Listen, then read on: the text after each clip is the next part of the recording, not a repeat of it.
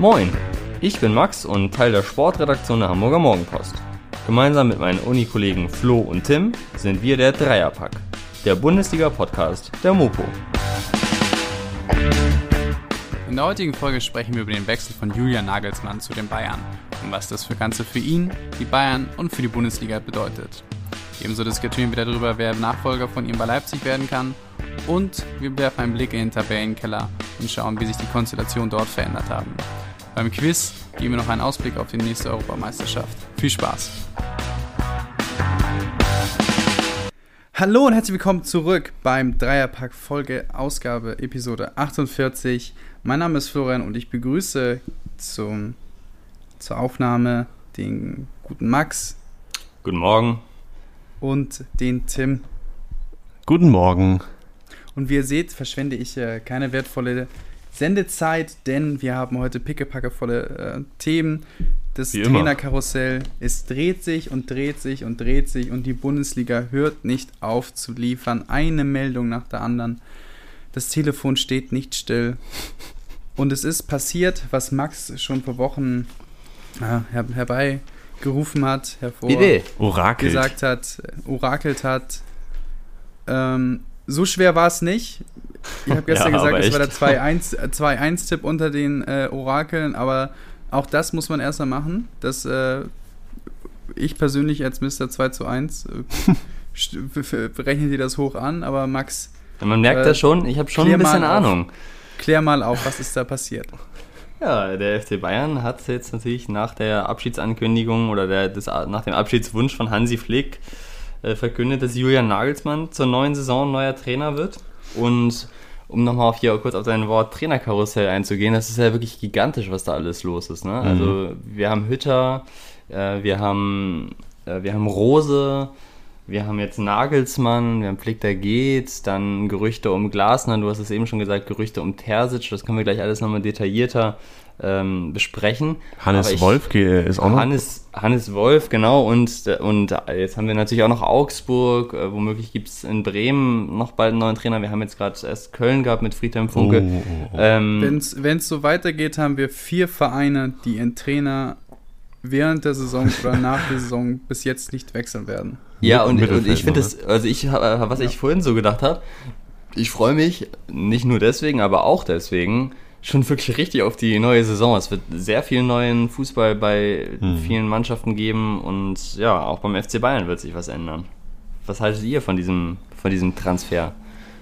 Tja, was hält man von diesem Transfer? Also aus Sicht, aus Sicht der Bayern kann es ja eigentlich äh, kaum besser laufen, ähm, den Trainer dann zu verpflichten, dem man die größte Zukunft aktuell verheißt. Ähm, ja, man kann dann drüber streiten. 25 Millionen Euro ist natürlich, ist natürlich äh, schon äh, ein Brett, vor allem vor dem Hintergrund, dass, habe ich gelesen, 150 Millionen weniger Einnahmen die Bayern aktuell oder für die laufende Saison. Ähm, das verschmerzt natürlich auch einen FC Bayern nicht ganz so leicht und ähm, ja, man hat natürlich auch schon mit Upamecano mit 42 Millionen einen ganz schön Hochkaräter verpflichtet. Jetzt nochmal den dazu. Da kann man natürlich drüber streiten, ob dann am, ab, ab Sommer noch so viel möglich ist auf dem Transfermarkt. Also die Stimmen verstehe ich auch, aber ich glaube, allein der Fakt, dass der Vertrag bis 2026 unterzeichnet wurde, würde ich zumindest behaupten, dass der dieses äh, Geld wert ist, wenn man jetzt mal davon ausgeht, dass er die nächsten Jahre, ähm, auch wenn man es natürlich nicht hundertprozentig weiß, aber der ist noch ein junger Trainer, hat sehr viel vor in seiner Karriere. Also aus meiner Sicht kann es äh, für die Bayern kaum besser laufen. Flo, was denkst du? Ja, bei Nagelsmann zum, zum FC Bayern war es ja eigentlich nicht eine Frage, ob es, ja. ob es passiert, sondern eigentlich eher die Frage, wann, wann es passiert. Und durch die Konstellation, dass äh, es jetzt diesen, ja, diesen Ausfall zwischen Salihamidzic und, und Flick gab und das einfach nicht mehr auf einer professionellen Basis war, da die Beziehung ähm, hat sich die Möglichkeit einfach hat sich die Möglichkeit einfach ergeben für Nagelsmann und ich glaube, dann macht es Sinn für ihn, den nächsten Schritt zu gehen und auch für den FC Bayern, weil er zu den Top 4 Trainern äh, aus Deutschland gehört, ne? also neben Klopp, Flick, Tuchel, also ist, ist er mit der, der Beste und wenn du dann so einen Trainer bekommen kannst, ähm, ist es äh, ja, nur sinnvoll, den zu holen. 25 Millionen ist, ist natürlich eine große Stange Geld und auch äh, Novum, also das, das hat es so noch nicht gegeben, ist teilweise höher als Rekordvereine von, ähm, von äh, Spielern. Ne? Ich habe gesehen, irgendwie Bielefeld oder so hat nicht mal so viel für einen Spieler ausgegeben oder mhm. andere Vereine auch. Ist natürlich eine Debatte für sich, ob man das machen soll. Aber ähm, wenn man vielleicht mal überlegt, was er auch im Verein bewegen kann an an, an Marktwertsteigerung äh, oder Entwicklung bei den Spielern ist es vielleicht auch wirtschaftlich gesehen durchaus sinnvoll, so viel ähm, in Trainer zu, zu investieren. Und ähm, vielleicht trägt es ja auch dazu bei, dass ähm, wir ein wenig, ja, ein wenig die Geschwindigkeit aus dem Trainerkarussell herausnehmen, wenn auch ein bisschen mehr Geld für sie auf den Tisch gelegt wird.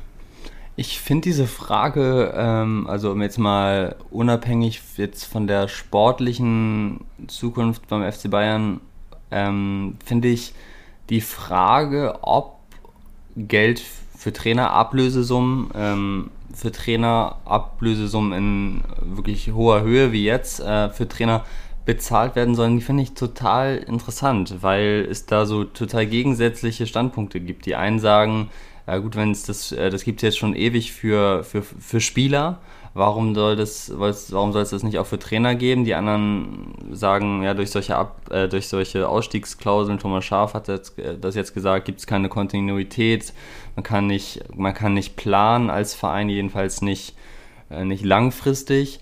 Und ähm, ich bin mir auch nicht so sicher, ob das, also in, inwieweit das gerechtfertigt ist, jemanden wie Nagelsmann für, es sind ja jetzt wohl eine Sockelablöse von 15 Millionen, die noch auf über 20 steigen kann, äh, so viel Geld für einen Trainer zu zahlen, weil ähm, im Gegensatz zu Spielern besteht ja, auch wenn er mit einem Vertrag bis mhm. 2026 ausgestattet ist und ihm auch eine große Zukunft vorausgesagt wird und ich mir das auch vorstellen kann, äh, es besteht ja beim Trainer immer viel mehr die Gefahr als bei Spielern, dass er bei sportlichem Misserfolg entlassen wird. So, Spieler entlässt du nicht, da kann das auch immer sein, dass sich ein Spieler nicht rechnet, dass sich die gezahlte Ablösesumme nicht rechnet, aber du hast immer noch, zumindest über die gesamte Vertragslaufzeit oder bis zum Abschied dann, hast du immer noch ein bisschen was von ihm, sei es dann im Training, äh, sei es mal mit einer Einwechslung, dass er doch noch ein Tor macht und so. Und wenn du einen Trainer dann entlässt, dann ist er einfach weg. Und diese Ablösesumme, ja, die ist dann auch weg. Also das, äh, ich habe da, will da jetzt gar kein Urteil drüber fällen, aber ich finde so diese Argumente, die es auf, äh, für beide Seiten gibt, die wurden halt noch nie so richtig ausdiskutiert und das finde ich extrem spannend.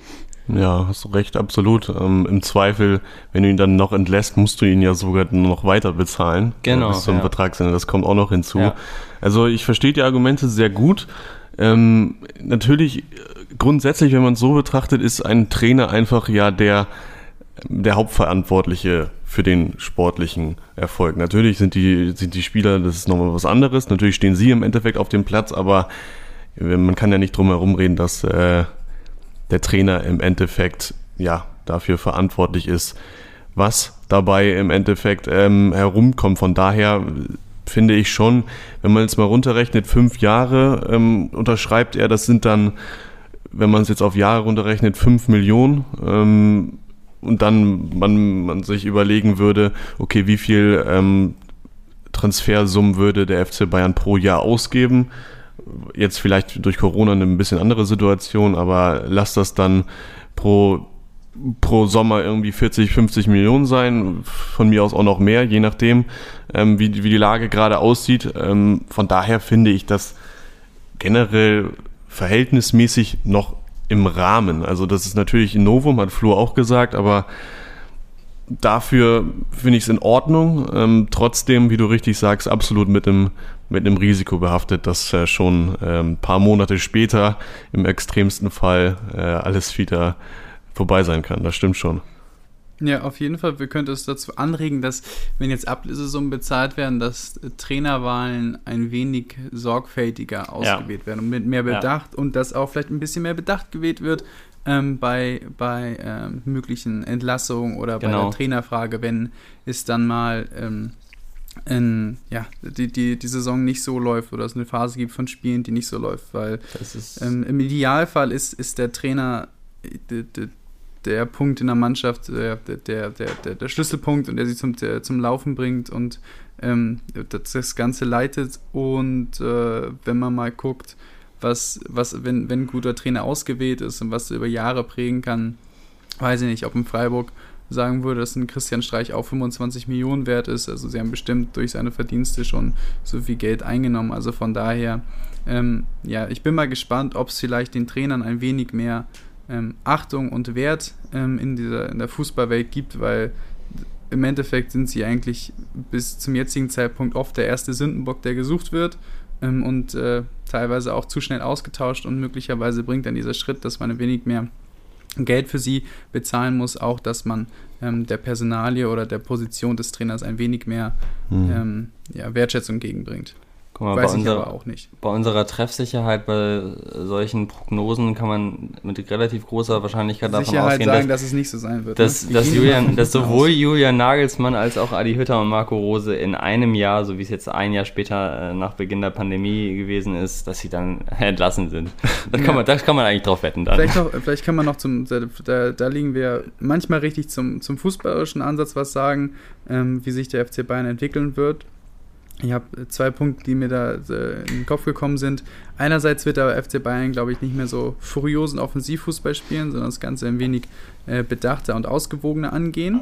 Ähm, trotzdem eine, eine, Dominanz auf den Platz bringen. Zwar jetzt nicht so, wie wir sie kennen, durch, durch dieses äh, Flickpressing, äh, wie er es jetzt über diese kurze Zeit äh, eingeführt hat, aber trotzdem durch, ähnlich wie wir es bei Leipzig sehen, durch schnelle Ballgewinne, Ballzirkulation und und ähnliches. Also weniger Tore, aber trotzdem Dominanz. Und ich glaube, dass Nagelsmann vielleicht ein wenig mehr mit Spielern wie ähm, Marc Rocker oder vielleicht auch einen Bonazar hätte anfangen können, weil seine Systeme ein wenig ja, einerseits ausgewogener und ein bisschen flexibler sind als vielleicht das von Flick und mhm. er mit solchen Spielertypen, die halt nicht direkt in dieses eine System gepasst haben, ähm, ja, ein wenig mehr anfangen kann und sie ein bisschen besser in sein System oder seine Herangehensweise einbauen kann. Deswegen äh, bin ich da ja, gespannt.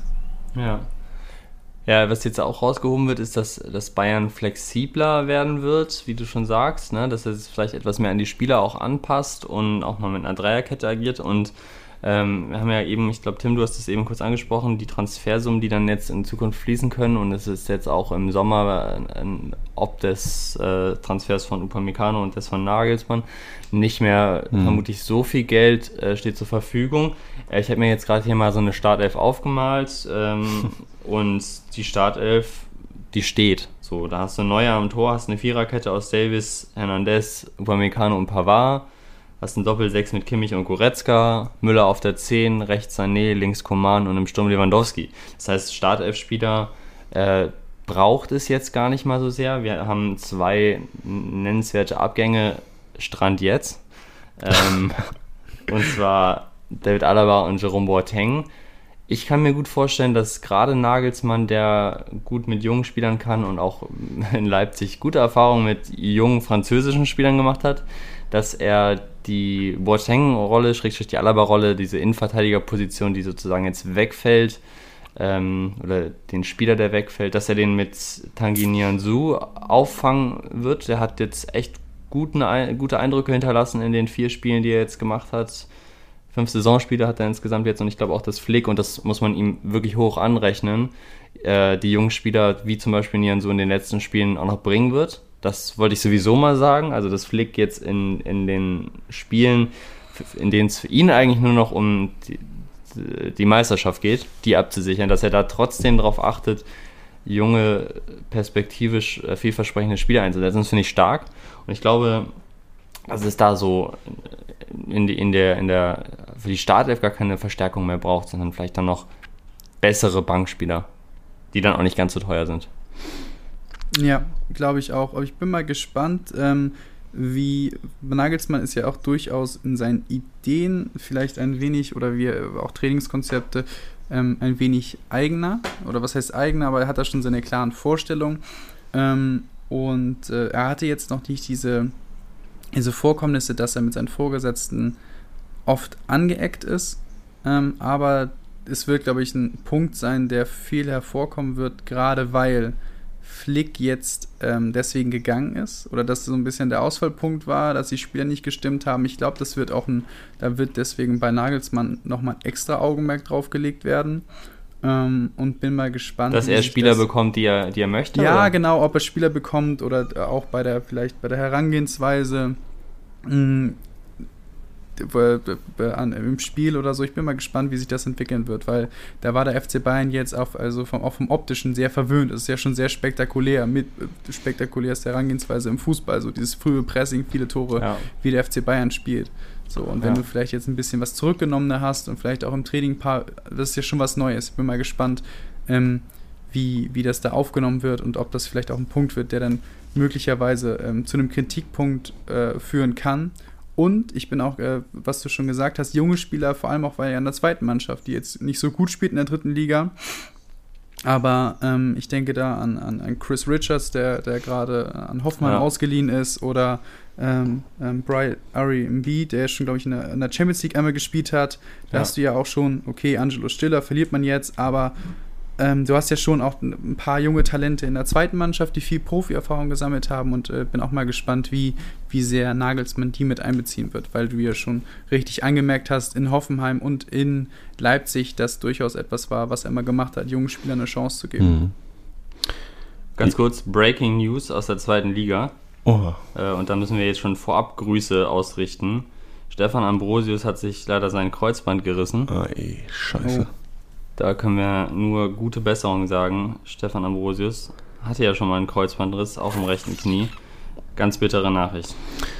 Das ja. konnte ich euch jetzt gerade irgendwie, das konnte ich gerade nicht zurückhalten. Nee, nee, ja, zu, gute zu Recht. Zweiter Kreuzbandriss, ne? Schon, ja. Der Arme. Also schlecht für den HSV, aber schlecht für ihn natürlich noch für ihn persönlich, ne? Ja. Mit, mit Blick auf die EM.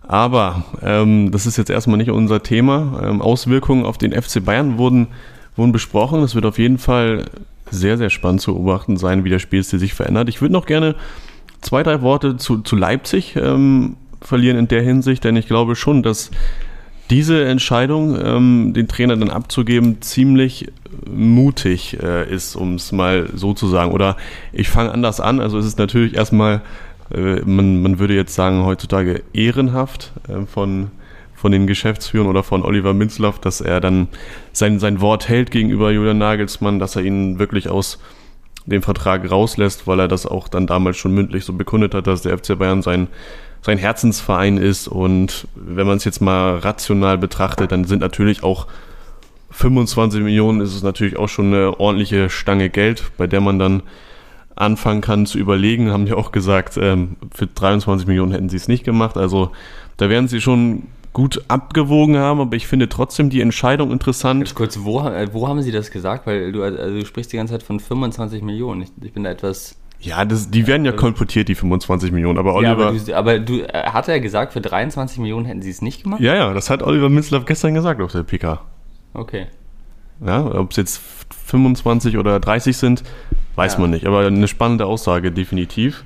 Ähm, worauf ich hinaus wollte, ist, dass ich ja, es ist spannend finde, dass man den Trainer trotzdem dann zu dem direkten Konkurrenten, also ich will jetzt gar nicht auf diesen Terminus aufsteigen, der FC Bayern kauft äh, die Liga wieder kaputt und so weiter, aber trotzdem gibt Leipzig jetzt quasi ja die Steilvorlage ähm, an den direkten Konkurrenten, ähm, den besten Trainer der Deutschlands oder zumindest ähm, ja einer der besten Trainer da dorthin zu geben. So, und dann nimmt man vielleicht sich teilweise ja so ein bisschen die Chance, vielleicht dann auch direkt in der nächsten Saison ähm, wirklich stark anschlussfähig zu sein, denn man wusste natürlich auch, dass der FC Bayern auf der Trainerposition dann erstmal Probleme hat. Jetzt kann man natürlich äh, relativieren und sagen, die Bayern hätten schon so oder so einen guten Trainer dann noch bekommen und natürlich kann man auch sagen, äh, RB wird ohnehin auch nächste Saison wieder angreifen mit einem, mit einem anderen Trainer, über den wir vielleicht gleich noch sprechen werden.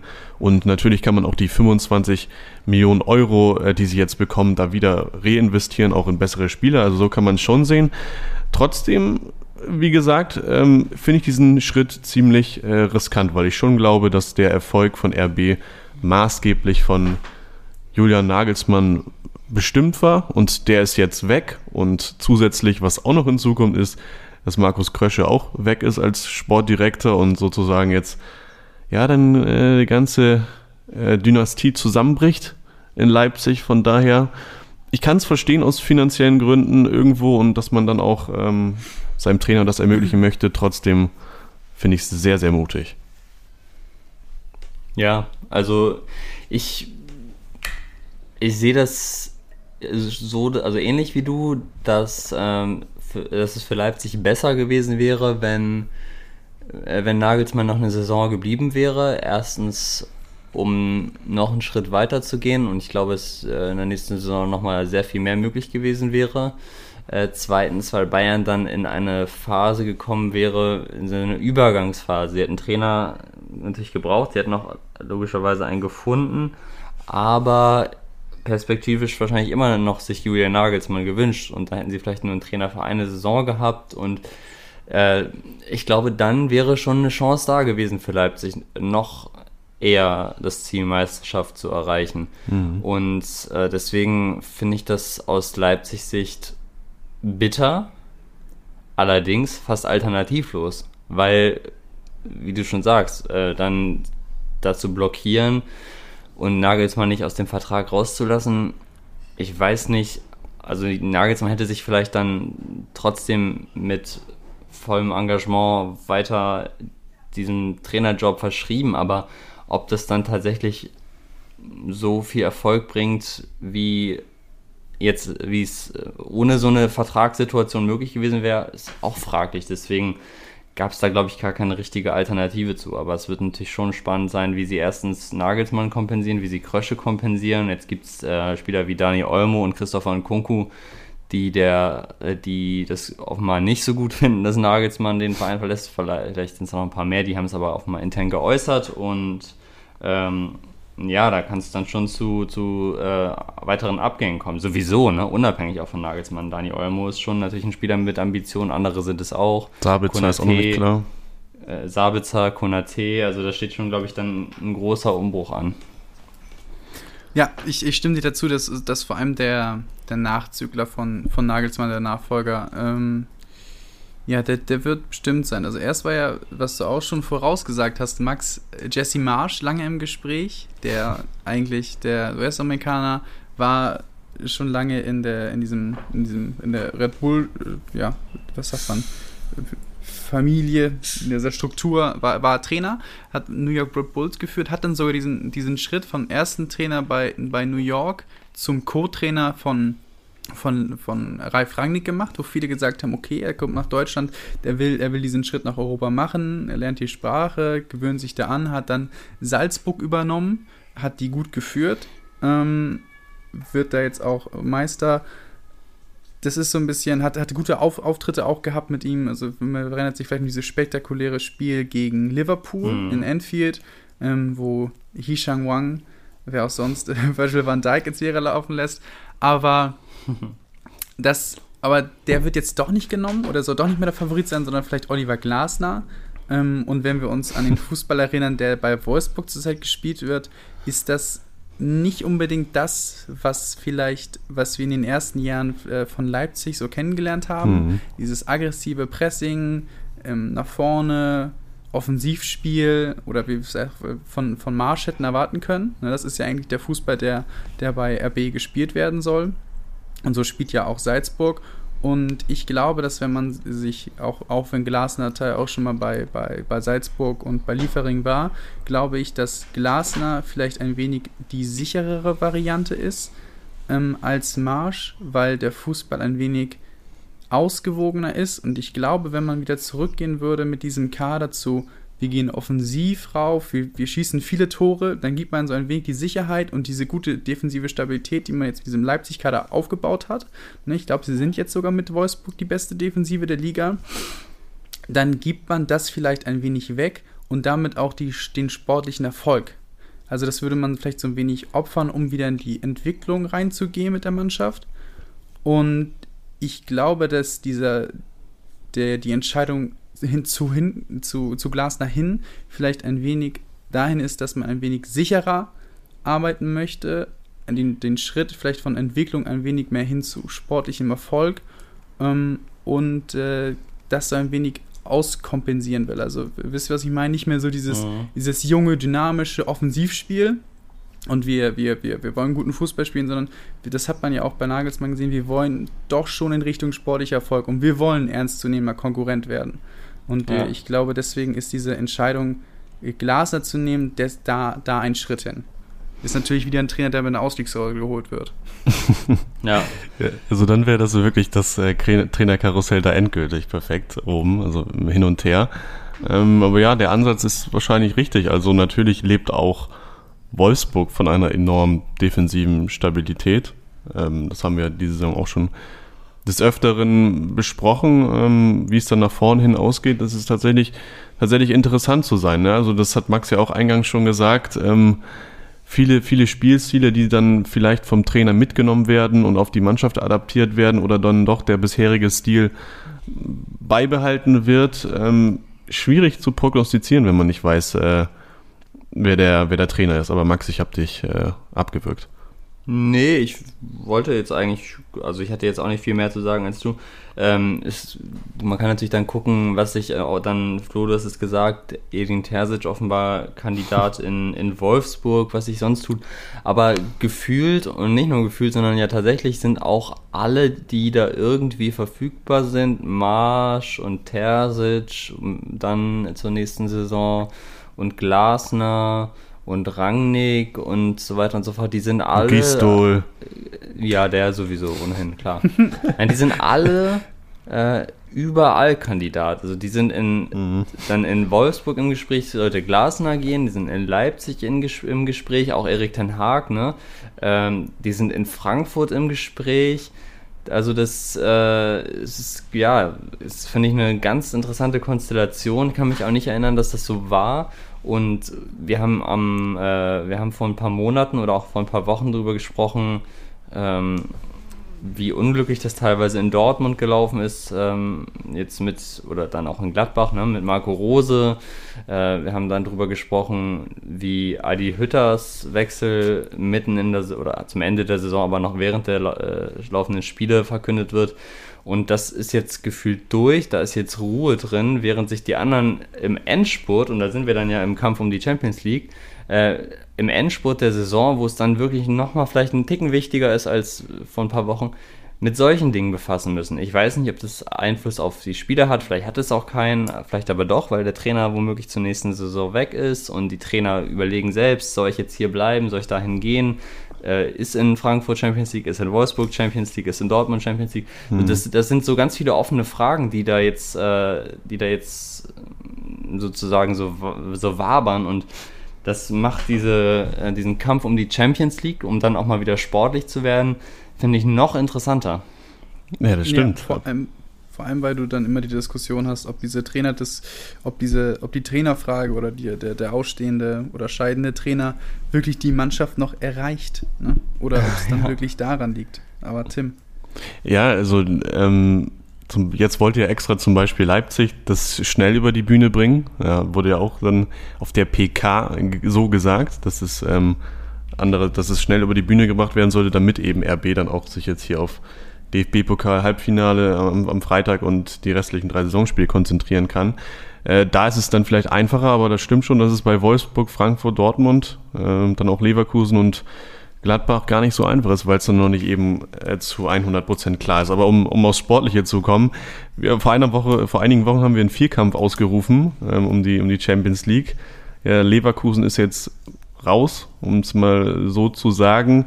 Dann sah es eigentlich lange nach einem Zweikampf aus, aber jetzt ist es doch plötzlich wieder ein Dreikampf, denn Borussia Dortmund ist wieder dran, hat ähm, schon verdient gewonnen in Wolfsburg, muss man sagen. Das war jetzt keine fußballerische Kunst, die sie da dargeboten haben, aber das ist dann vielleicht auch mal ein Fortschritt, den man Dortmund ja, dann zugute halten muss. Ähm, ja. Gerade weil sie in Unterzahl waren, dann auch ab der, was war das, 60. Minute und so. Ja. Da hatte man schon das Gefühl, oh, jetzt könnten sie doch wieder einbrechen, aber dann tatsächlich mal mit äh, einer stabilen Def Defensive. Ähm, ohne Mats Hummels. Ohne Mats Hummels, ja, mit Leidenschaft, mit dem Willen, das der Ding jetzt hier über die, über die Bühne zu bringen und dann natürlich mit einem guten Konterspiel dann zum 2-0. Also das ist ein Fortschritt, den man Dortmund zugutehalten muss und jetzt sind sie eben wieder dran und das ist spannend. Zwei Punkte trennen sie jetzt noch von Wolfsburg. Frankfurt ist ist dazwischen. Ähm, spannendes Restprogramm, äh, wenn man Wolfsburg und Dortmund vergleicht. Die spielen beide noch gegen Leipzig und Mainz. Und dann noch ähm, Dortmund gegen Leverkusen und Wolfsburg gegen Union. Also auf dem Papier finde ich das gleich. Ich würde jetzt nicht sagen, dass Union einfacher zu schlagen ist als Leverkusen, auch wenn Leverkusen wieder auf dem, auf dem Vormarsch ist. Also da wird es spannend sein, wer da. Auf dem Jesse-Vormarsch. Richtig. Wer ähm, mehr Punkte aus den, aus den gleichen, fast gleichen Spielen holt und dazwischen ist Frankfurt, die bedauerlicherweise ähm, das schlechteste Torverhältnis haben mit Abstand. Also da ähm, könnte noch, das könnte noch eine Rolle spielen, aber sie haben gleichzeitig auch das, das einfachste Restprogramm. Ich habe jetzt gerade nicht im Kopf. Max, weißt ja, du es gerade? Hm, ich äh, werde dir sofort assistieren, das ist ja gar keine Frage. Ah, ja, klar. Eintracht Frankfurt Mainz, Schalke und Freiburg. Ne? Freiburg. Ja. Bitte. Wie aus der Pistole geschossen. Ja, sehr ich spannend. Glaub, was, was, was da auch spannend äh, sein wird, das ist halt bis zum letzten Spieltag. Also sollte mhm. eine Mannschaft jetzt zweimal äh, verlieren hintereinander, dann ist es äh, durch, rein rechnerisch. Aber Klar, gehe ich jetzt mal nicht von aus und ich glaube, deswegen wird es bis zum letzten Spieltag spannend werden und wir werden wieder in der, in der Sportschau diese klassischen äh, Konstellation haben, dass hin und her geswitcht wird und dann immer mit diesem wunderbaren Übergang, wie man noch von früher kennt. Ja. Und dann wird der 60. Äh, ja, dann gibt es noch diese Schlusskonferenz in der Sportschau. Ähm, mhm. Es ist äh, eigentlich, äh, ja, freue ich mich jetzt schon drauf. Guckst du dir das live so nicht an? Wie bitte? Guckst du dir das dann einfach live nicht an, um die Sportschau zu gucken? Das war früher so. Also ja. früher, wenn als es keine Sky oder Premiere gab, dann hat man das Ganze dann äh, äh war man entweder draußen, weil es Sommer war und äh, da hat das dann so geguckt, ne? Ja, stimmt. Oder, oder Videotext und dann der, der Live-Ticker damals im Videotext war ja, du hattest den Videotext offen und dann ist einfach, hast du raufgeguckt und wenn ein Tor gefallen ist, ist dann immer aufgeploppt und das war dann die, äh, das war dann der, der, der Mitfiebermoment. Aber aber da darf man doch nicht die NDR 2 Bundesliga-Konferenz vergessen. Das ja, die lief, die lief manchmal auch nebenbei. Aber ich bin, ich bin gespannt, weil es, äh, es ist auch irgendwie schade, dass vor allem Frankfurt und Wolfsburg, die ja lange in der, dieser Saison mit die konstantesten Mannschaften waren und auch mhm. wirklich gut gespielt haben, ähm, auch wirklich einen langen Zeitraum, vor allem am Anfang des Jahres, äh, so gut gespielt haben und wirklich tolle Spiele abgeliefert haben, ähm, jetzt sich vielleicht am Ende der Saison nicht mehr belohnen. Und dann ist es natürlich auch ja, im Nachhinein, wenn es nicht klappen sollte, sieht es natürlich auch doof aus. So, du, du, vor allem bei Frankfurt könnte es doof aussehen. Ähm, du, du bist lange im Champions League Platz. Ähm, dann, dann geht der Trainer zu einem, äh, ja, nicht unbedingt äh, besser gestellten Verein ähm, tabellarisch hm. und du fällst aus diesen Champions League Plätzen raus. Also es ist äh, dann geht, dein, geht dein Sportchef, dann gehen womöglicherweise ja. womöglich ohne Champions League die besten ja. Leute. Genau, also es, es, könnte sehr ärgerlich sein, wird aber glaube ich ähm, wie angesprochen, die Restprogramme äh, sind sehr unterschiedlich. Frankfurt äh, mitunter vermeintlich leicht. Dortmund muss jetzt, glaube ich, gegen Leipzig ran. Ja. Es ist äh, sehr, sehr, sehr spannend. Und auch im Tabellenkeller, wenn wir da mal hinspringen wollen, ja. bleibt es spannend. Wir hatten noch einen Trainerwechsel. Heiko Herrlich wurde beurlaubt oder entlassen, ich weiß es nicht. Dafür wurde Markus Weinziel zurückgeholt aus dem, ich weiß gar nicht, war er auch Sky-Experte als einer der vielen Ex-Trainer aus dem mhm. Sky-Studio am Sonntag äh, im, Zweifel, Im Zweifel wurde er aus dem Weinkeller geholt. Ja, und zurück zum FC Augsburg, hat ja. gesagt, ist es wie nach Hause kommen und er soll jetzt den FCA vorm Abstieg retten, der möglicherweise droht. Vier Punkte Vorsprung auf den 16. mit Köln. Dahinter liegt noch Hertha, aber die haben ja noch drei Nachholspiele. Könnten noch ähm, bis auf einen Punkt an, an Augsburg herankommen. Und zusammen mit Bremen, die jetzt auch eine Trainerdiskussion hatten, sind die beiden Mannschaften dann doch nochmal zum äh, in den Tabellenkeller gerutscht. Hatten wir auch einen Vierkampf, ähm, so wie es Tim so schön gesagt hat, ausgerufen. Ähm, die Mannschaften Hertha, Köln, Bielefeld, Mainz sind auch noch mit drin es haben sich jetzt einfach nur zwei Mannschaften dazugesellt. Mainz ist schon fast raus, ne? Mainz ist schon fast raus. Aber, nee, nee, nee, Mainz ist überhaupt nicht raus. Fast. Also, ja, nee, würde ich auch nicht mal fast sagen. Ja, jetzt, komm, jetzt kommst du mit dem Argument mit dem Restprogramm, aber wen haben sie am Wochenende geschlagen? Den FC Bayern. ja, und, aber das heißt, heißt ja nicht grundsätzlich, dass sie, dass sie, dass, ich finde, das sieht auch absolut, weil es das heißt ja nicht, dass sie äh, so weiterspielen. Das hat jetzt super funktioniert, ja. aber. Ja, das, äh, das Argument kann kannst du ja nun wirklich bei jedem bringen. Dass sie nicht so weiterspielen. Also sie haben jetzt noch Hertha und wenn sie Hertha schlagen, dann glaube sagen, ich, das Polster dass, ist schon ganz gut. Dann wir schon wirklich wild, wenn sie da noch mit, äh, wenn sie dann noch absteigen. Ich meine, die sind Dritter in der Rückrundentabelle. Das ist schon, äh, ja. äh, ist schon, ist schon, hat schon einen Hauch von Magie, äh, Magie was sie da abliefern. und ich, was ich auch überlegt habe, ist, ich glaube, die Leistung dieser Mainzer Mannschaft, ob das jetzt im Abstieg enden sollte oder nicht, ähm, das ist so, wie, also sagt man Blaupause, ja, ne? Mhm. Das ist, glaube ich, eine Blaupause für jede abstiegsbedrohte Mannschaft, die da abgeliefert wurde. Ja. Dass du dich zurückbesinnst, was macht mein Verein aus, wofür steht mein Verein ähm, und alle Spieler auf dem Platz immer 100% geben. Ich glaube, dafür liefert Mainz gerade die perfekte Blaupause, wie man Abstiegskampf führt. Ja. Aber lass uns mal auf die anderen Vereine kommen, weil bei Mainz genug Loblieder gelungen. Kann man eigentlich nicht machen, aber Chapeau an Mainz dafür.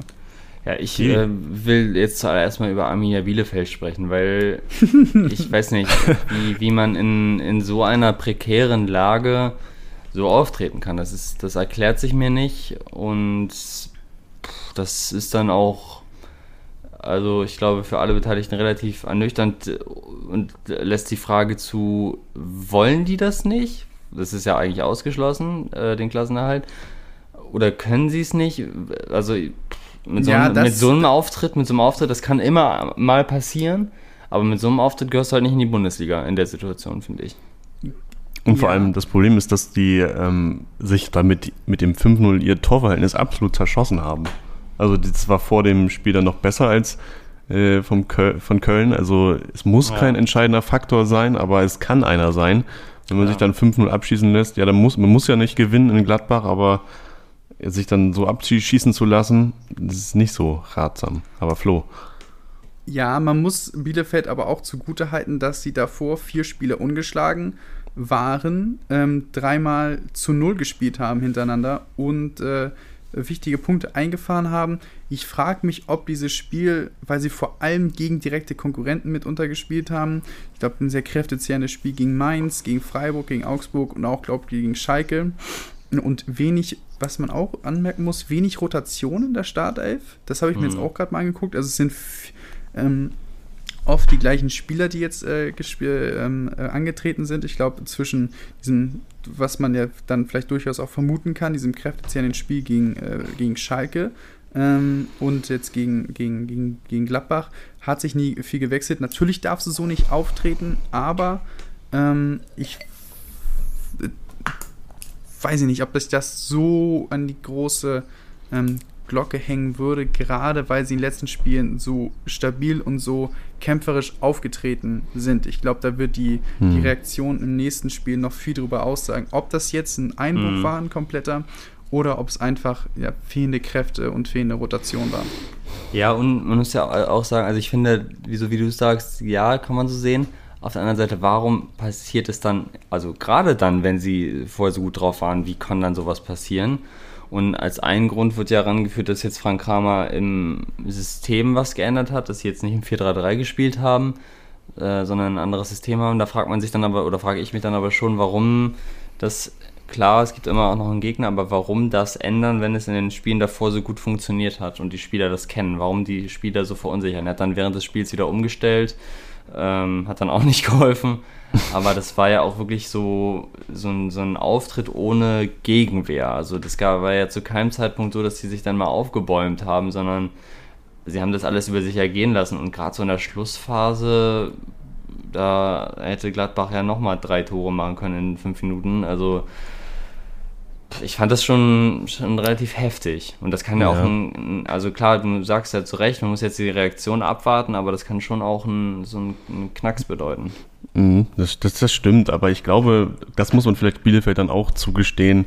Ich glaube, wenn sie wissen würden, drei Spieltage vor Schluss, Rang 15, ähm, auch wenn jetzt, wie gesagt, Hertha noch drei Spiele weniger hat, sie hätten es vor der Saison vermutlich so unterschrieben. Und natürlich kann es dann dazu, äh, dazu kommen, dass man so einen Ausrutscher dabei hat, aber sie sind ja noch mitten, mittendrin und wir haben sie auch zwischenzeitlich wieder gelobt, weil sie mal gegen Leverkusen gewonnen hatten und so weiter. Also man muss da vielleicht auch mal die, die Kirche im Dorf lassen. Und da können wir, wo wir eigentlich eingangs äh, drauf äh, hinaus wollten, äh, zu Bremen äh, kommen und Augsburg. Bremen ist nämlich punktgleich mit äh, Bielefeld und die könnte man dafür dann eher noch kritisieren, dass sie jetzt wieder da sind. Interessant zu sehen, das sind ja so zwei verschiedene Ansätze.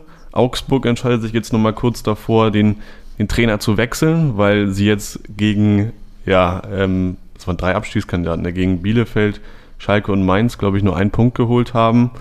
Ähm, Bremen auf der anderen Seite sieben Spiele in Folge verloren hat.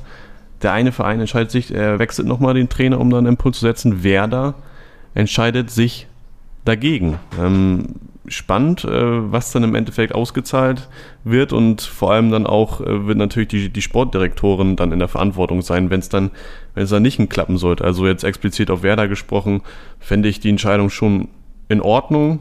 Ähm, sie werden da ja ausführlich drüber diskutiert haben und ähm, ja, geschaut haben, hat Krufeld jetzt noch hier die, den Plan, wie er was verändern kann, wie er es, das Ruder umreißen oder den Bock umstoßen kann, um jetzt hier super metaphorisch zu bleiben.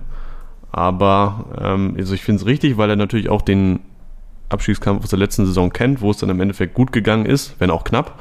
Aber wenn es nicht gut geht, dann äh, wird es auch interessant für Frank Baumann. Und ähm, der Druck ist natürlich für Oliver Reuter in Augsburg der gleiche. Also ja, Stefan. Stefan, sorry. Hm? Oliver Reuter Oliver ist ein, Reuter ist, ist ein äh, Journalist, Formel, ne? 1, Formel 1 Redakteur des Kölner Express. Richtig. Ich würde aber auch zustimmen, dass bei Werder Bremen, was du schon gesagt hast, die Entscheidung mit Kofeld äh, weiterzuarbeiten die richtige ist, weil man, wenn man auf den Kader schaut, hat man, glaube ich, mit Agu äh, und Romano Schmidt, Agu hat man geholt, Patrick Erras ablösefrei verpflichtet, Romano Schmidt oder Romano Schmid, Verzeihung, ist ein, äh, ist, glaube ich, ist ein Rückkehrer, der ausgeliehen war und dann hast du im Angriff auch eigentlich keine wirklichen Neuzugänge. Und wenn du guckst, dass diese Mannschaft letzte Saison in der Relegation war und oft also viele individuelle Fehler auch drin hatte, auch diese Saison, und kaum Neuzugänge dabei sind und Selke und Bittenkurt für wirklich hohe Transfererlöse äh, gewechselt sind und du dann mit unter besten Spieler verkaufen musstest, dann ja, dann, dann finde ich, liegt es nicht unbedingt am Trainer, sondern das kann man dann doch auch eher, was du schon gesagt hast, ein bisschen die, die Sportdirektoren hier in die, in die Pflicht rufen. Und vor allem Oliver, Oliver, nicht, ja, Frank Baumann. Jetzt hast du den Namen Oliver hier total reingesetzt. Etabliert, die gibt es ja sogar, Oliver Baumann, den gibt es ja auch. Ähm, den gibt es auch, genau. Äh, aber das, der wurde Kapitän so, Oliver. Ich, finde ich, wurde Kofeld so ein wenig im Stich gelassen. Ja. Weil er, er wird immer gesagt, dass er das Trainertalent ist und äh, auch völlig zu Recht. Ähm, und dass er Potenzial hat, mit ihm den Weg gehen kann, finde ich auch völlig äh, ich auch völlig in Ordnung. Aber ihm fehlt so ein bisschen ja die, die Neuzugänge und auch die, die, wenn du siehst, der Kader ist Relegationsplatz und du holst eigentlich nur Verstärkung aus der zweiten Liga, ja, dann muss man sich dann auch irgendwo es ist zu erwarten, dass du dann wieder da unten spielst. Dann wolltest du ja auch eigentlich äh, Wunder von deinem, von deinem Trainer. Und das hat einfach in diesem Moment nicht äh, funktioniert. War dann so mit abzusehen. Oder sehe ich das? Ja, also äh, umso erstaunlicher ist ja, dass sie zwischenzeitlich schon relativ stabil wirkten. Wir haben vor, auch wieder vor ein paar Monaten darüber gesprochen, dass Bremen extrem unattraktiven Fußball spielt der aber zu mehr Erfolg führt als in der vergangenen mhm. Saison. Dass das einfach äh, effektiver ist, ähm, weil vorher haben sie ja auch versucht, noch also offensiv zu spielen, mit Pressing zu spielen und davon haben sie jetzt ein bisschen Abstand genommen, überlassen dem, äh, überlassen dem Gegner den Ball. Aber jetzt haben wir halt Spiele gesehen, in denen sie doch mal das äh, Spiel machen mussten. Zum Beispiel dann gegen Union, die den Ball auch nicht immer haben wollten, dann auch vorher gegen Bielefeld.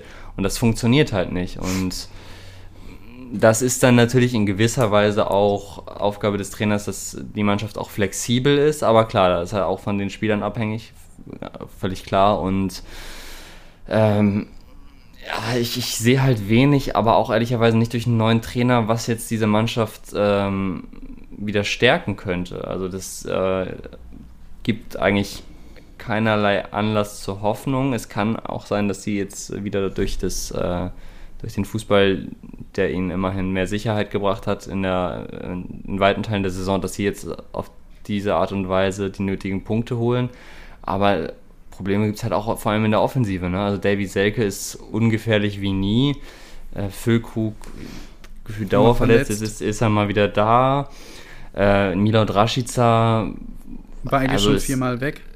Ja, und ist ganz weit weg von seiner Bestform. Yuya Osako spielt auch kaum und wenn, dann trifft er auch nicht.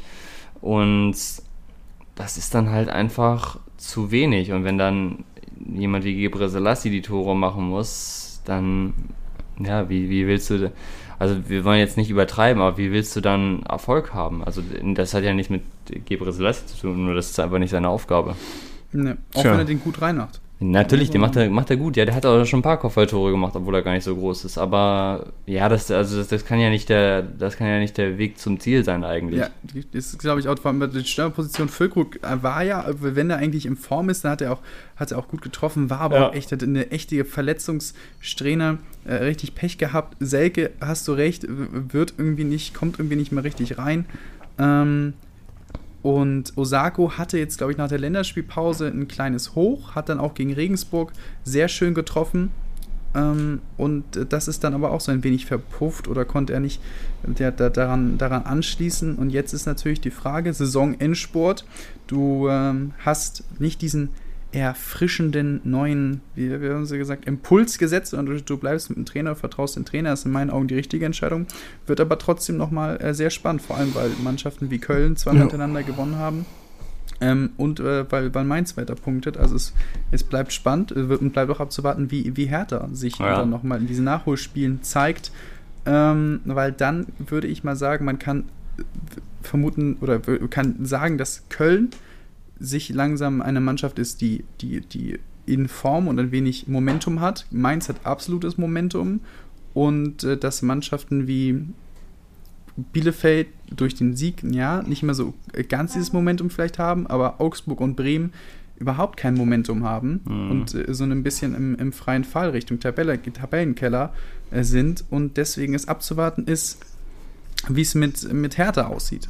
Hertha ist wirklich das, das Zwinglein an der Waage, denke ich auch. Genau, also, weil da dann, dann von, da, die, können, die können andere Vereine wirklich in, in, in, den Abstieg stürzen, aber die können auch andere ja. retten, indem sie nicht wieder vernünftig zurückkommen. Und genau. das könnte sie ja durchaus das Dynamo Dresden-Schicksal ereilen. Das, das halte ich überhaupt nicht für ausgeschlossen. Also das kann ich mir schon gut vorstellen, dass äh, auch wenn Kiel und Sandhausen es jetzt gezeigt haben, wie man gut aus einer Quarantäne kommt, äh, kann ich mir schon vorstellen, dass das sehr, sehr schwierig wird für Hertha.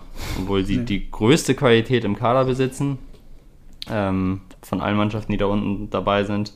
Abgesehen natürlich von Schalke, also sehr, sehr hohe Qualität. Und, und was dazu noch kommt, ist äh, 33. Spieltag Werder gegen Augsburg. Nächste Woche.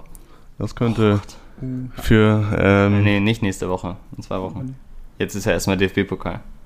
Ja, es ist ja, wir sind ja aber Mittwoch und das ist nächste Woche Samstag. Das ist doch nächste Woche, oder? Ich habe hab ja nicht gesagt am Wochenende, sondern nächste Woche. Okay. Fair. Gut, haben wir das auch geklärt. Sind wir soweit? Sehr schön. Dann ja. sind wir soweit, ja. Ist es Quizzeit? Ist es Quizzeit.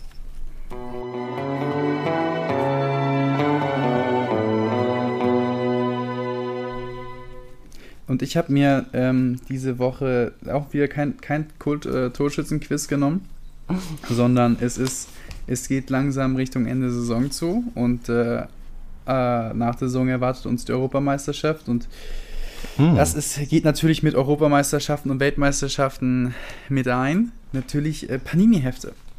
Und äh, ich Bitte. bin dieses Jahr natürlich wieder ausgestattet, bin fleißig am Sammeln. Ihr vielleicht nicht, aber ich habe mal in mein ja schon nicht schlecht gefülltes Heft. Ich sehe hier Österreich, da habe ich den Christoph Baumgartner schon, Sava Schlager sehe ich eingeklebt, Marcel Savica. Einfach mal zur Hand genommen und da ein paar Fragen rausgesucht für euch äh, aus diesen Fakten, aus die ich aus diesem wunderbaren Heft herauslesen konnte. Und werde euch da mal ein wenig testen, ob ihr eigentlich auch schon im EM-Fieber seid und bereit für das nächste große Turnier. Ganz kurz noch einmal, das, äh, die spielen übrigens Werder und Augsburg am 15. Mai gegeneinander. Das ist äh, nach meiner Rechnung doch in zwei Wochen. Ist das spielfrei? Ne, jetzt ist wie gesagt erstmal an diesem Wochenende DFB-Pokal. Und dann ist die nächste Woche ist der 32. Spieltag und dann am 14. und 15. ist der, ist der 33. Ach, ich, ah, ich kam durch die, durch die ganzen Nachholspiele durcheinander. Die, die sind ja auch noch am Wochenende, ne? Ja. Für, Ja. die, für die ganzen Jede Zweitligisten. gibt Aber egal. Punkt und jeder kriegt drei Punkte. Am Ende, falls ihr punktgleich sein sollte, gibt es eine Schätzfrage. Die Fragen sind schon aufgeschrieben und festgelegt. Ähm, je nach Zufallsprinzip, wer von euch beiden anfangen möchte, kriegt er dann die Fragen gestellt. Wer möchte anfangen? Soll ich jemanden auswählen oder gibt es einen Freiwilligen? Nö. Mir ist auch wurscht. Gut, dann äh, nehme ich jetzt mal Tim, dass Tim anfängt, wenn das für dich in Ordnung ist, Tim. Absolut. Dann ist die erste Frage an dich, ähm, deutsche Nationalmannschaft. Und äh, ich möchte von dir wissen, welcher Spieler äh, Deutschland zur EM schoss und die meisten Tore in der Qualifikation erzielt hat. Mit acht Stück. War es Serge Gnabry, Leroy Sané oder Timo Werner? Sollte mich, es sollte mich wundern, wenn es nicht Serge Gnabry wäre, um ehrlich zu sein. Weiß nicht, da war doch Mhm. lange, lange Zeit immer hier die, Warum? die tolle Statistik. Ähm, weiß ich nicht, ich habe jetzt gar nicht die Zahl im Kopf, aber die ersten neun Spiele, neun Tore und das ging ja eigentlich immer so weiter. Gut, die WM-Quali war jetzt in den letzten Spielen nicht ganz so berauschend, aber auch da hat er getroffen. Äh, ja, Timo Werner, siehe gestern Abend gegen Real Madrid, wieder mal einen liegen lassen. Also, ähm, der äh, hat das Glück nicht auf seiner Seite oder das Können zurzeit. Deshalb, ich, äh, ich sag Serge, Serge Gnabry. Ist vollkommen richtig, sehr gut erklärt. Acht Tore, hat damit doppelt so viel wie der zweitplatzierte Leon Goretzka mit vier und äh, ist da der beste Torschütze in der äh, Vorbereitung oder in der Qualifikation in den European Qualifiers für Deutschland gewesen. Max, erste Frage an dich. Du Ja. kannst damit gleichziehen. Punkt für dich. Ich möchte von dir wissen, welcher Spieler am meisten Minuten für Deutschland in der Vorbereitung gesammelt hat. Ähm, in denen, ich weiß gar nicht, wie viele Spiele es insgesamt waren. Ich sehe hier, jemand hat von einer anderen Nation 900 Minuten. Das würde mich schließen lassen, dass es 10 Spiele waren. Weiß ich nicht. Aber ich möchte von dir wissen, welcher Spieler die meisten Minuten für Deutschland gesammelt hat auf dem Feld. Es ist A wieder Serge Gnabry. Nicht nur Top-Torschütze, sondern vielleicht auch möglicherweise Dauerbrenner. Ähm, ist es Manuel Neuer oder Joshua Kimmich? Ah, ich habe schon, ich habe von Anfang an gedacht, ohne Kandidaten, dass es Kimmich sei. Da habe ich gedacht, bitte lass aber nicht Neuer dabei sein, weil dann weiß ich es nicht. äh, ah, weiß ich nicht, hat er mal auch Leno gespielt, Trapp gespielt, Testegen gespielt. Boah. Ich gehe mit Joshua Kimmich. Und äh, gehst du da mit der Logik oder mit deinem Bauchgefühl? Na, also ich kann es mir logisch äh, nicht her, also herleiten, weil ich nicht weiß, ob, äh, ob auch mal Testegen gespielt hat. Ich ja, meine ja und Kimmich wüsste ich, könnte ich mir kaum vorstellen, dass der mal auf der Bank saß. Kann aber trotzdem sein, also es ist Bauchgefühl, also es ist eigentlich geraten. Ich würde aber sagen Kimmich.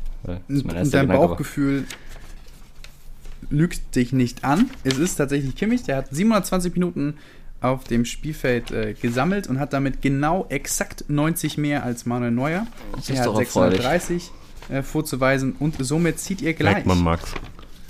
Sehr gut. sehr, merkt man, wie sich das, äh, wie dich das freut. Ist erfreulich. So erfreulich. So, was auch erfreulich ist, dass wir äh, dieses, diese EM, den einen oder anderen Spielort kennenlernen werden.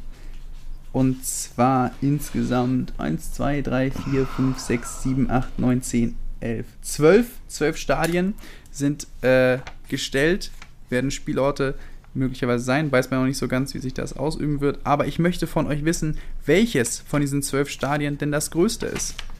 Und die Frage geht dann an Tim.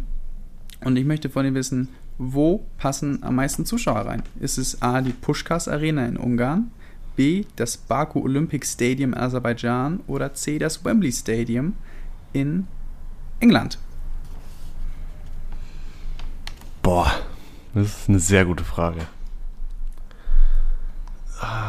Wissen- Willst du ja auch noch den, den Quizmaster beeinflussen mit deinem Lob? Nee, nee, das nicht. ähm, Ich konnte leider nicht herausfinden, ob das größte Stadion auch der Finalspielort sein wird, aber Das ist, steht vielleicht noch gar nicht fest. Genau, das steht nämlich noch nicht fest, aber.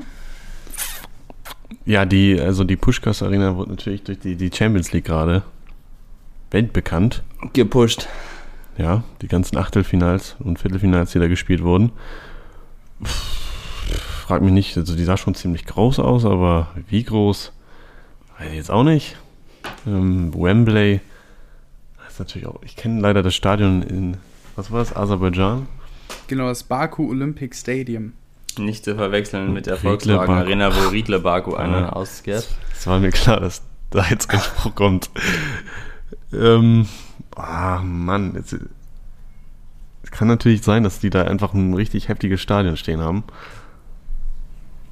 Hm. Ja, ich weiß es leider nicht. Ähm, ich gehe, ich gehe mit dem Aserbaidschan-Stadion, äh, Baku-Stadion, wie auch immer. Und damit liegst du leider nicht richtig. Ähm, Wembley? Das, das Baku Olympic Stadium fast 69.000 Zuschauer, die Pushkas Arena 68.000 Zuschauer und das London Stadium, äh Quatsch, das London, das Stadion, das Wembley Stadium in London ganze 90.000 und damit mit Abstand das Tja. größte Stadion. Max, du hast jetzt die Möglichkeit, ähm, vorbeizuziehen und ich möchte von dir auch zu den Stadien etwas wissen und zwar welcher Verein kein Stadion stellt. Ich weiß, die Vereine stellen nicht wirklich ihre Stadien, aber ja. welches Vereinsstadion ist nicht dabei? Ja. Ist es das Stadion von Ajax Amsterdam, das Stadion von Atletico Bilbao oder von Spartak Moskau? Boah. Diese Frage beantwortet ziemlich gut deine erste Frage, ob wir schon im EM-Fieber sind. Nein, ich bin nicht im EM-Fieber. Und außer dass in London, Baku äh, und äh, was war es eben noch? Äh, Pushkas. Pushkas und natürlich auch in München gespielt wird, weil München ja ständig jetzt hier in der Diskussion steht, weiß ich ehrlicherweise gar nicht so genau. In Frankreich wird noch irgendwo gespielt, das weiß ich. Tja. Das ist ja, ja, ist schon mal falsch. ja. Okay. Frankreich hat keinen Spielort. Ja, siehst du, dann weiß ich noch weniger. Ich weiß aber vor allem auch nicht die Antwort auf diese Frage. Also wir haben einmal Bilbao. Ja. Sag mal bitte die Antwortmöglichkeiten. Ajax Amsterdam. Hm. Atletico Bilbao. Oder Spartak Moskau. Heißer Tipp, es sind auch immer die Städte. ja, gut, das habe ich mir schon denken können. Aber danke für den Tipp. Boah, also Moskau, wirklich? Ist da Moskau dabei? Also, äh, das ist ja schon außergewöhnlich und das sollte man dann eigentlich auch wissen. Und wenn, dann das Spartak-Stadion, nicht ZSKA pff, und nicht Lok, Spartak. Ach, ich, das, das fällt mir wirklich ja, der schwer. Der Almanach des, des, des Fußballwissens, alle Vereine aus Moskau hier. Ja, also ich, also Amst Amsterdam würde ich jetzt denken, dass sie dabei sind.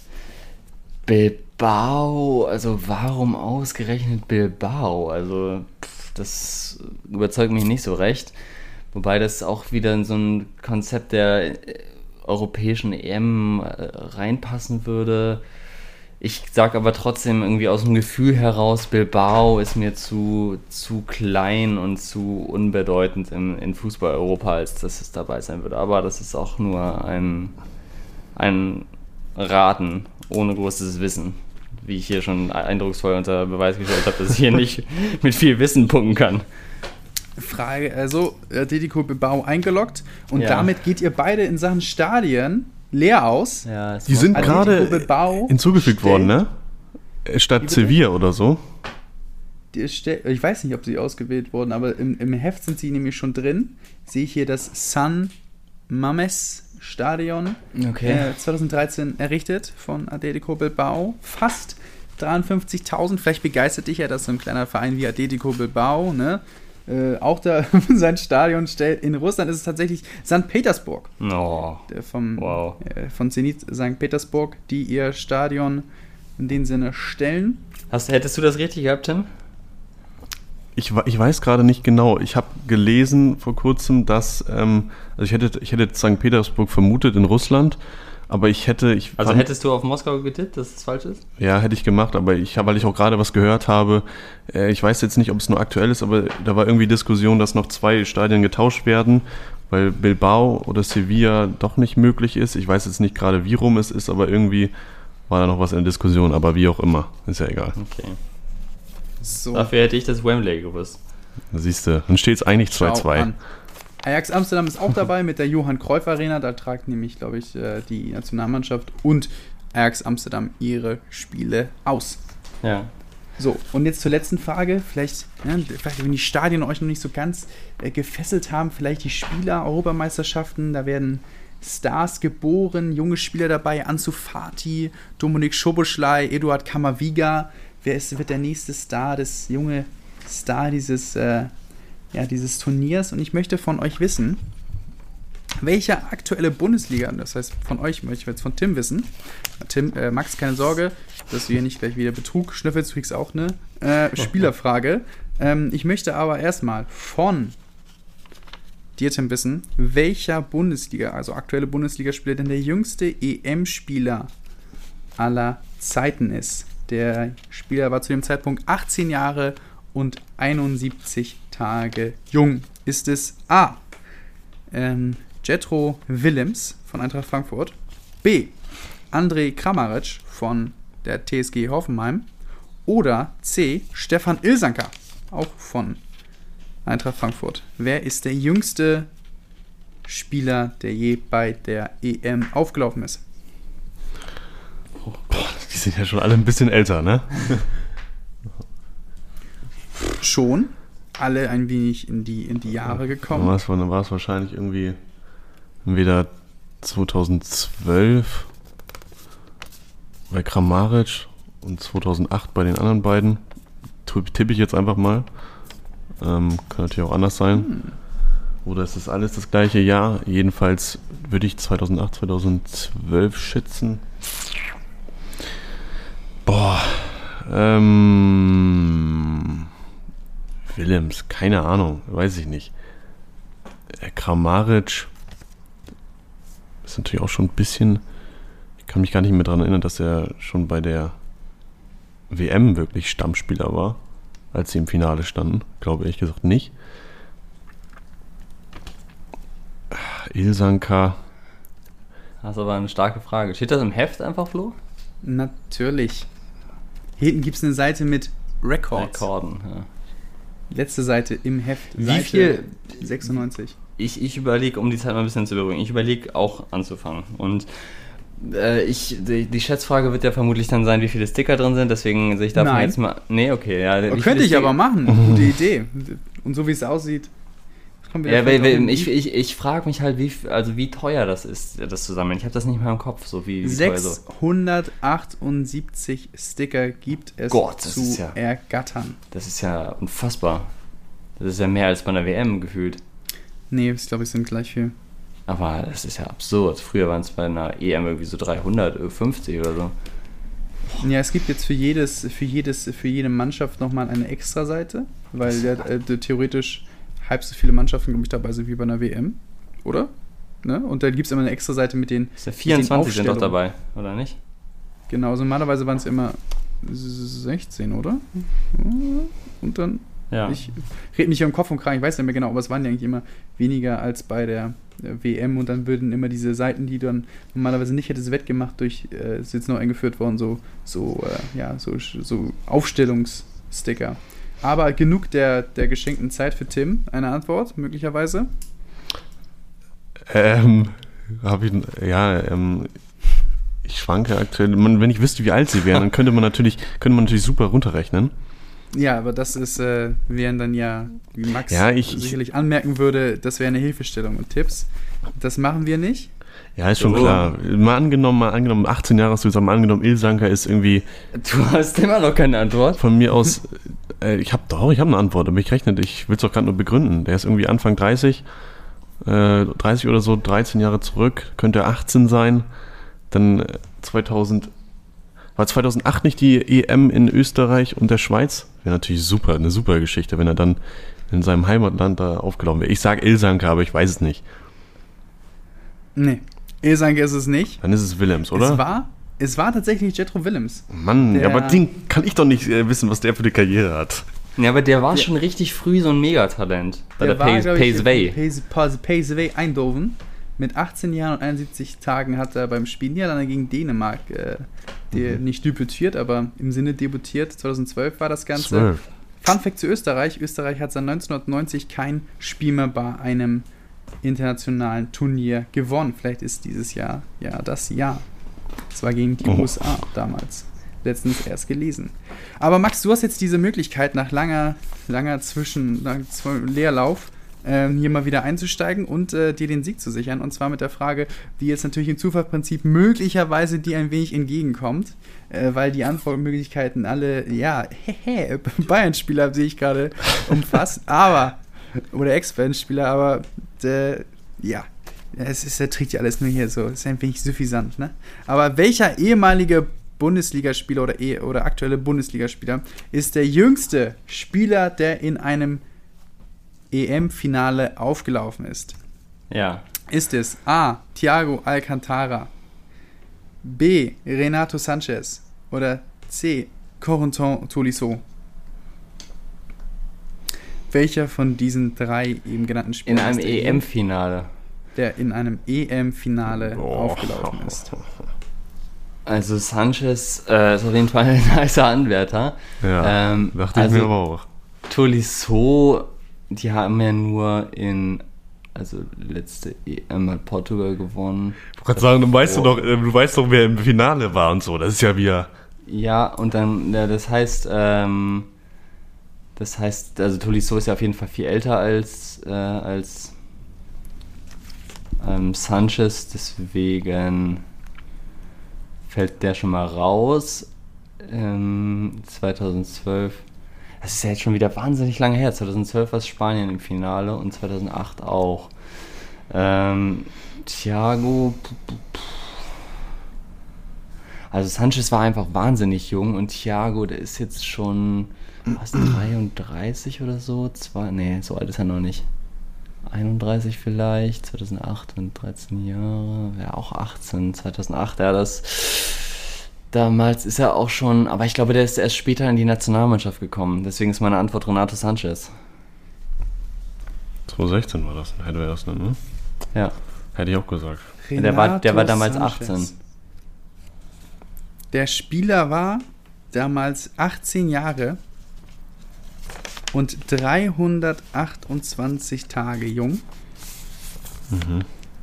Und es handelte sich um niemand anderen als. Sieh zu, die Folge muss rum. Eben genannten Renato Sanchez, der im Finale Portugal-Frankreich der jüngste Spieler war, der aufgelaufen ist. Hast du souverän beantwortet, Max. Ja, sehr gut argumentiert. Die anderen Spieler waren natürlich auch, ich weiß gar nicht, Tolisso ob 2016 dabei war, aber auch Nier Jung, ne? ich glaube, er ist nur zwei Jahre älter als Sanchez. Thiago, konnte ich dich in keine Falle locken? Wusstest du einfach zu gut Bescheid? Ähm, damit geht äh, dieser Punkt an dich. Und ähm, damit ist das Quiz vorbei. Tim? Ja, muss man sagen, Renato Sanchez, ganz kurzer Einwurf, der, äh, für den freut es mich sehr, dass er jetzt äh, mit Lille so erfolgreich ist und auf dem Weg zur Meisterschaft und da auch Stammspieler ist. Ja, eine sehr schöne Geschichte, nachdem seine Karriere ein wenig in Stocken geraten war, äh, läuft er da echt wieder äh, zu, zu guter Form, zu, bis zu sehr guter Form auf. Ja. Tim, was hast du Tim. zu sagen? Ja, mein, mein Glückwunsch, ne? Also ich glaube, ich habe schon ein paar Mal nicht gewonnen. Ich bin so ein bisschen das Werder Bremen des Quizzes hier, ne? Also jetzt schon eine ganz lange Niederlagenserie, eigentlich schon im Mittelfeld dabei gewesen die ganze Zeit, aber jetzt. Und ich wurde mal als Schalke hier bezeichnet. Ja, nee, du bist ja eher das Mainz. Mainz, ja. Und Flo ist Bayern. Aber da werde ich, das heißt, nächste Woche werde ich die, nee, nächste Woche mache ich ja wieder Quiz, Flo. Aber ich, ich muss dich schlagen als Mainz gegen Bayern. So. Bitte, wir werden es abwarten. Wir gehen jetzt mal mit, ne? Tim hat das ja schon richtig angemerkt, nachdem er sich äh, bei Antwort für Frage 3 sehr gesputet hat, dass wir auf die Zeit gucken müssen. Ja. Wir werden mal zu den Grüßen kommen. Max, du hast schon angekündigt, du weißt schon, wen du grüßt. Ja, ich grüße aber nicht in freundlicher Absicht. Ich äh, richte eher mahnende Worte an Florentino Perez. Denn eines ist klar. Es stört keinen 16-Jährigen und auch keinen 23-Jährigen, Gott, wie alt, äh, wie mich, ähm, ein 90-minütiges Fußballspiel anzugucken. Mitnichten. Aus meiner Sicht könnte das manchmal noch länger sein. Es sei denn, die Mannschaften spielen so wie Real Madrid gestern, aber das ist ein anderes Thema. Aber Oder, was, das habe ich aber gestern nämlich auch gedacht. Ich habe gedacht, wenn das die Super League ist, so wie beide ja. Mannschaften da gespielt haben, dann.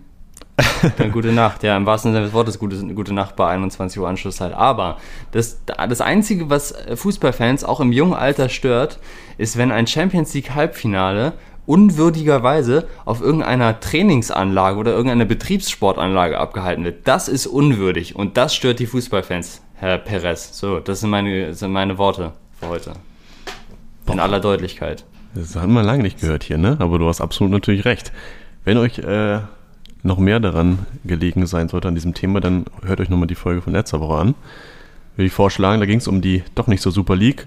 Ja, wir sind jetzt bei den Grüßen. Ähm, ich grüße nochmal einfach hier den Bo Svensson. Muss man nochmal machen, glaube ich. Äh, nachdem sie jetzt in der Rückrunde wirklich auf dem dritten Platz sind, Rückrundentabelle. Tja, Chapeau. Liebe Grüße, Bo.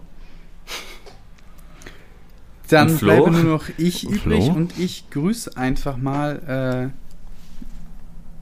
Sie, das war Gregor Kobel der jetzt äh, bei, bei Borussia Dortmund im Gespräch ist, aber die letzten Spiele ja. ein bisschen öfters hinter sich greifen musste. Aber ich finde, ein sehr aufregender Torwart ist mit sehr viel Potenzial.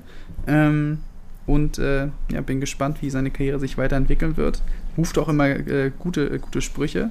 Ähm, äh, Kämpf wie du Gott, da erinnere ich mich noch. Der scheint, hm. scheint sehr sympathisch auf Platz zu sein. Ähm, und äh, sehr, ja, ja, sehr anfeuernd für seine, für seine Mitspieler. Deswegen liebe Grüße an, an Gregor Kobel vom VfB Stuttgart. Und, und damit können wir die Folge doch gut beenden, natürlich nochmal gute Besserung, Stefan Ambrosius wird schnell wieder gesund. Absolut. Liebe Grüße an euch alle. Macht's Gute gut. Zeit. Ciao. Tschüss. Ciao.